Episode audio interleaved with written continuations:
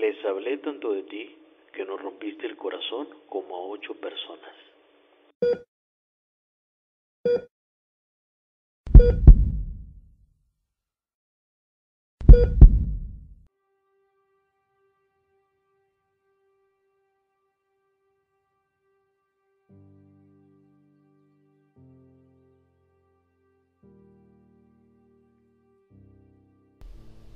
Hola, mi nombre es Ícaro Elric y estas son las salas de Ícaro, tercera sesión.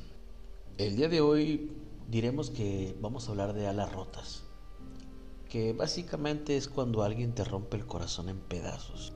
Así que si estás muy sensible o tienes un desamor muy reciente, no sigas escuchando. Esto será un poco difícil.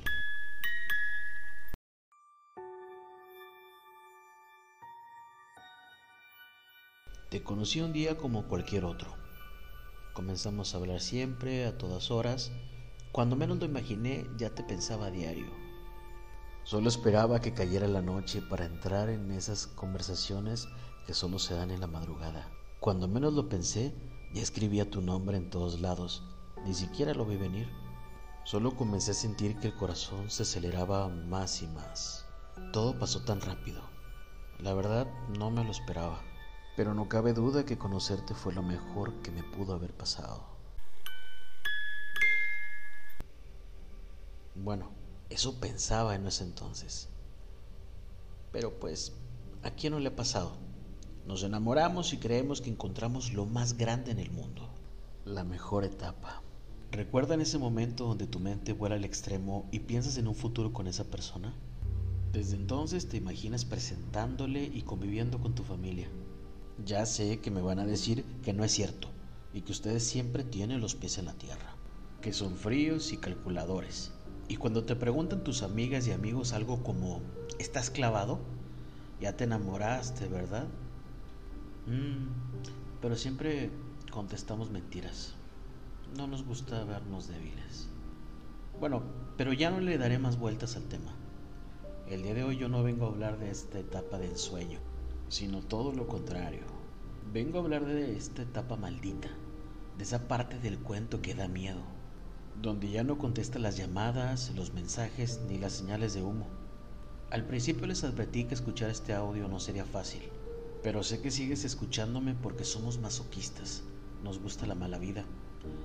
Pero tal vez esto te sirva como catarsis o terapia. ¿Alguna vez les han advertido, por favor, pase lo que pase, no te vayas a enamorar.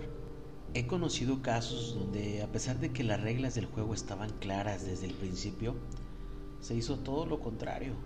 El problema es que aunque las personas trajeran instrucciones, no serviría de nada. No les pondríamos atención y solo veríamos el empaque. Somos tan necios que seguimos insistiendo, aun cuando la vida ya nos dijo de mil maneras, avanza carajo, esto no es para ti. Mi teoría es nos encanta la sensación de un corazón roto. Tranquilos, sé que suena muy loco, pero acuérdense cómo nos torturamos viendo los peluches, unas de las rosas que te regaló entre un libro, sus fotografías, lees las cartitas o recaditos que se mandaban. Ah, y también lees los mensajes de Messenger o WhatsApp. Vamos, díganme que ustedes no trataron de analizar con calma cada letra, cada palabra, cada frase y tratas de encontrar cuándo fue que todo se rompió. Y de repente ahí están todas las respuestas. La forma en que te contestaba. Y aunque fueran solo letras, te apuesto que puedes escuchar el tono en que te lo decía. Cómo te hacían mierda y lo aceptabas porque parecía parte de la relación. Y lo peor es que el irse te menciona esa frase que no tiene sentido no eres tú, soy yo, y todo lo que hago es por tu bien. No quiero lastimarte. Y tú solo piensas, pues vas muy bien. Por favor, no digas que fue por mi bien. Tú no me querías, simplemente no querías estar sola. Me ilusionaste tanto al punto de creer que eras tú con quien viviría el resto de mis días. No me digas que te fuiste porque me amabas. ¿Por qué uno no destruye a la persona que más quiere? Qué lamentable no haberme dado cuenta de todo antes. Incluso hay personas que se preguntan cómo es posible que alguien se haya atrevido a hacerte daño si tú siempre fuiste de ley. Claro que durante tu dolor siempre hay gente que te quiere ayudar. Te llegan propuestas amorosas y trata de convencerte con eso de que un clavo saca otro clavo. Pero, pero tú no estás en condiciones. Tienes miedo. Nadie puede decirte cuándo debe de dejarte doler la herida o sanar el corazón roto. Deja que duela tanto como la importancia que tuvo para ti. Deja que sane en su momento. Es un proceso. Tómate tu tiempo para volver a sonreír. Están tocando. De nuevo están tocando. Tengo miedo. No quiero abrir, no quiero. Escucho palabras. Son muy iguales a las que he escuchado antes. Está oscuro, tiemblo, lloro, duele. Me rehuso a abrir. Lo hice antes varias veces. Fue un error. Todas esas veces fue un error. Uno peor que otro. Son mentiras, engaños, solo deseo. Parece ser cálido, honesto y sincero, pero tengo miedo. El afecto, cariño, amor están tocando pero, pero yo tengo miedo. Los escucho y lloro. No es verdad, nunca es verdad. El destino no es rojo, es negro. El destino no existe. Ahora las canciones tornan sentido. Quiero tener esperanza que es una mala racha prolongada. Pensaré que tal vez alguien pueda provocar que que yo abra esa puerta de nuevo. Y ya no sentiré frío, ansiedad, tristeza, miedo.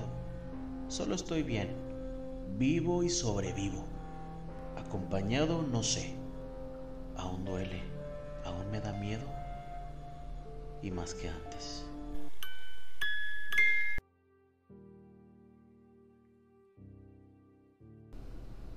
Creo en el luto de una relación, no por la otra persona, sino por uno mismo, porque necesitamos tiempo para nosotros mismos, para saber qué queremos, qué errores no queremos repetir y con qué tipo de personas no te quieres volver a encontrar.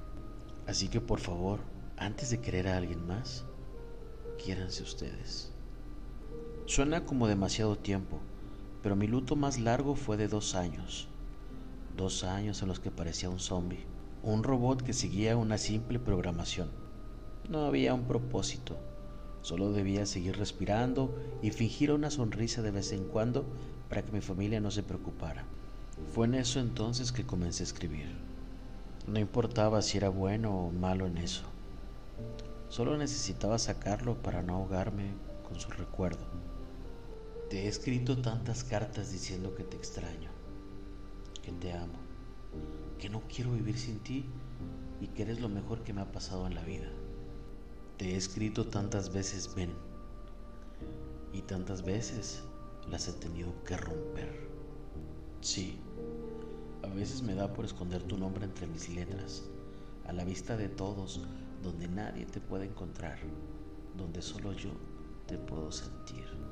Dicen que los poemas sanan. Yo diría que detrás de cada escritor de poesía hay un sanador que también necesita curación. Esa fue mi forma de sanarme, escribir y escuchar todas esas canciones que nos pertenecían y que casi me hacían llorar, porque como dijimos antes, somos masoquistas. Pero también lo hacía porque no quería que esas canciones siguieran siendo suyas. Tenía que recuperarlas y anestesiar su recuerdo al escucharlas. No podía dejar que me afectaran al oírlas en alguna fiesta, en la calle o en el coche. Lo único malo de haberte conocido Quizá es que ahora tengo que pretender nunca haberlo hecho. Prohibirme mencionar tu nombre y extrañarte en las madrugadas. Olvidarme de tu número y borrar los mensajes.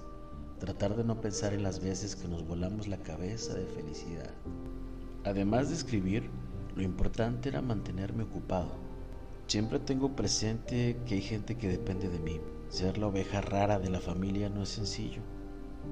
Creo que debí haber ido a terapia psicológica, tal vez así se hubieran reducido los dos años de luto. Suena muy tonto que lo diga ahora, pero creo que casi todo está bien en mí.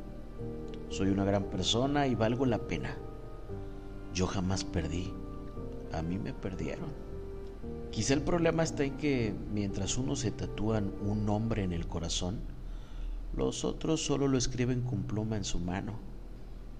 No solo es duro, es extremadamente doloroso el camino que hay que recorrer para entender que se necesitan varias caídas, al menos una etapa dolorosa y alguna que otra desilusión, para pulir cada vértice y mostrar no solo la parte más brillante de nosotros, sino la más fuerte. Yo soy un jodido universo. Tú, puedes conformarte con tus estrellitas fugaces. Pareciera el final de esta historia, pero no no lo es. Tiene una buena continuación, pero creo que lo dejaremos para próximas sesiones. Por lo pronto, regálame un like y comparte. Y muchas gracias por estar en mis alas, las alas de Ícaro.